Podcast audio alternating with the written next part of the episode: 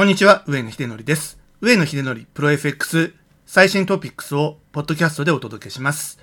今回のテーマは、ユーロ円の比ではないユーロクロスの暴落。ユーロスイスフランでスイス中銀の為替介入の事前警告ありということになります。今回はジョーディナポリ式にカスタマイズされたフィボナッチエクスパンションをですね、MT4 上に表示して3段階のユーロクロスのですね、安値目標というのを確認しながら行っていきます。ということで、ブログにですね、掲載されているチャートをご覧いただきながらお聞きいただければと思います。フィボナッチエクスパンションを設置しましたチャートはですね、まずはユーロドル、それからユーロ円、次にユーロポンド、ユーロスイス、ユーロオージー、計5通貨ペアということになります。すべて日足にですね、フィボナッチエクスパンションを設置してあります。フィボナッチエクスパンションの役割というのはですね、過去の高値と安値と戻り高値、今回の場合安値を導き出すので、高値安値戻り高値の3点間をですね、チャート上で指定します。そうしますと自動的にですね、3段階の利益確定目標、まあいわゆる安値目標ということになりますけれども、この辺までは下がりそうだぞっていうですね、目標が出てきます。利益が十分乗ったポジションがあるとすれば、第1段階、第2段階、第3段階のどこかでまあ利益確定をしようという目標になるわけですね。で、最初に出てくる目標というのは COP という目標でありまして、これは縮小された利益確定目標という意味ですね。で、2番目は OP。これはメインの利益確定目標。ですから、ここまでは追っかけたいねっていうのが OP なんですね。で、XOP というのは拡張された利益確定目標ということで、これはちょっと欲張りすぎというところもありまして、ここに達するまでにですね、相場が反転してしまう可能性もあるので、あまり欲張りすぎない方がいいかもしれません。フィボナッチエクスパンションについての詳しい記事もですね、リンクしてありますので、ぜひご覧になってください。皆さん普段はですね、ユーロドルとかユーロ円はチャートよくご覧になってると思うんですけれども、それ以外にも3つ通貨ペアをですね、紹介しておりまして、非常に重要だということが今回のテーマになります。ユーロドルの冷やしについてはよくご覧いただいていると思うんですけれども、すでにですね、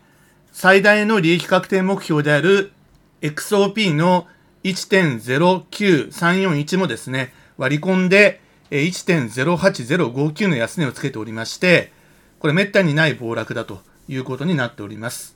これもフィボナッチではですね、利益確定目標というのはもうすでに出せない状況になってますんで、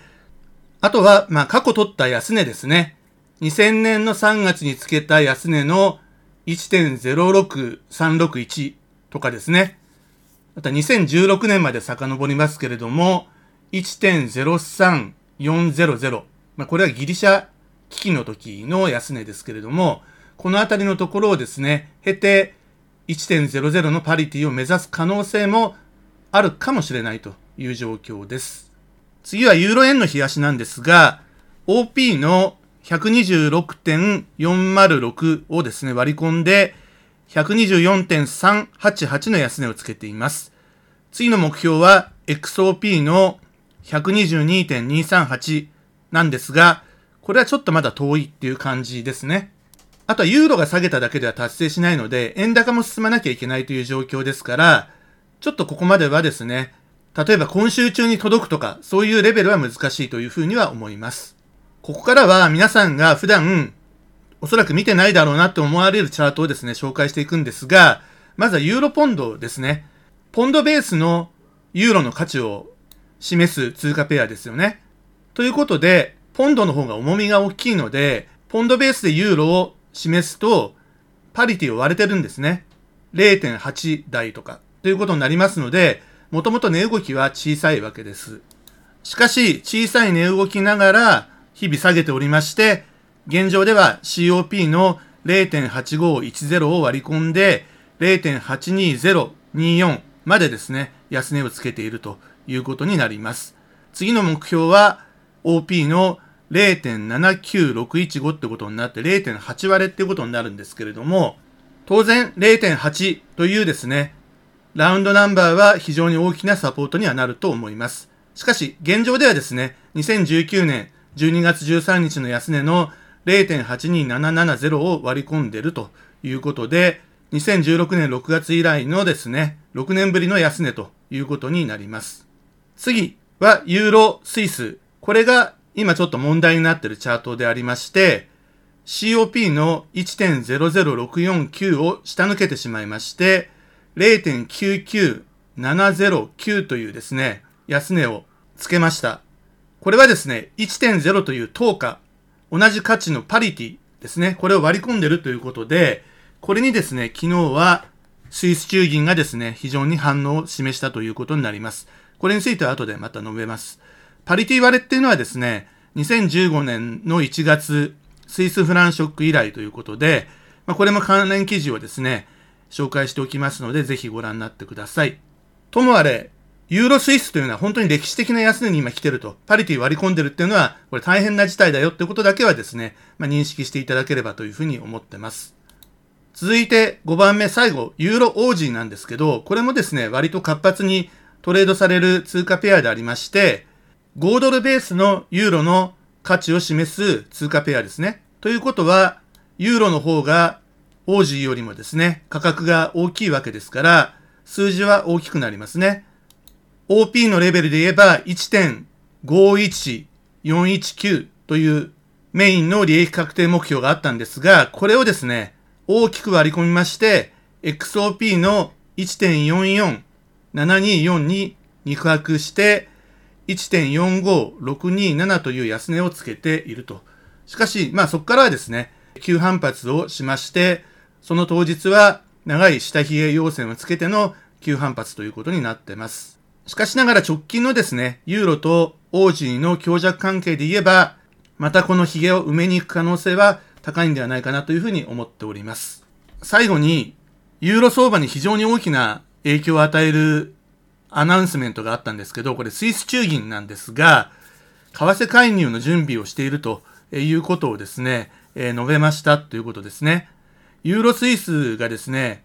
パリティ割れをしたっていうことが、まあこれきっかけなんですけど、一応スイス中銀はすべての通貨ペアに関してですね、注意深く見ているということを言ってるんですけど、今までユーロスイス以外で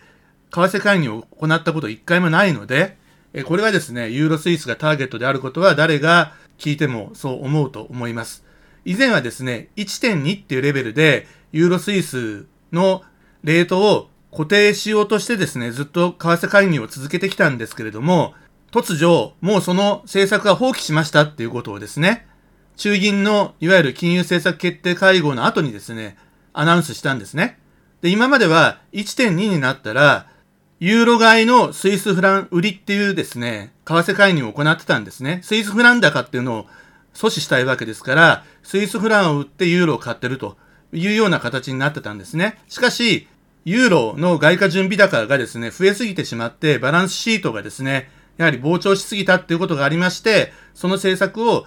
スイス中銀が諦めたんですね。その瞬間どうなったかといえば、もちろん1.2ということで、そこで為替介入が入るという前提でですね、みんな、そのユーロスイスをですね、売ってたりしたわけですね。スレスレのところまで。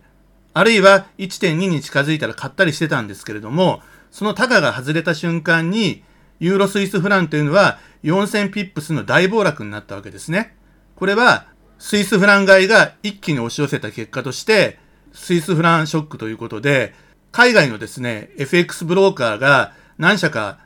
破綻してしまったというぐらいのすごい事件なんですね、これは。ということで、スイス中銀の為替介入というのはですね、曰く付きということがあるので、ちょっとみんな警戒してるってことなんですね。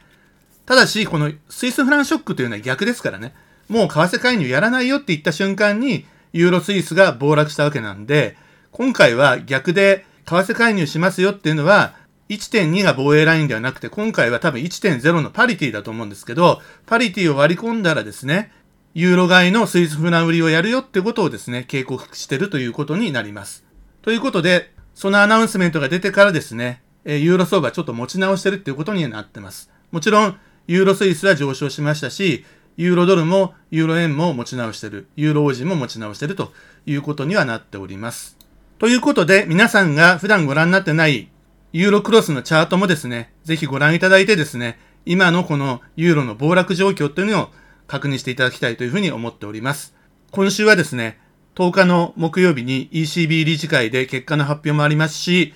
高派な政策が出てくる可能性は低いので、ハト派ということになりますと、さらにユーロの下落が加速する可能性もあるので、気をつけてまいりましょう。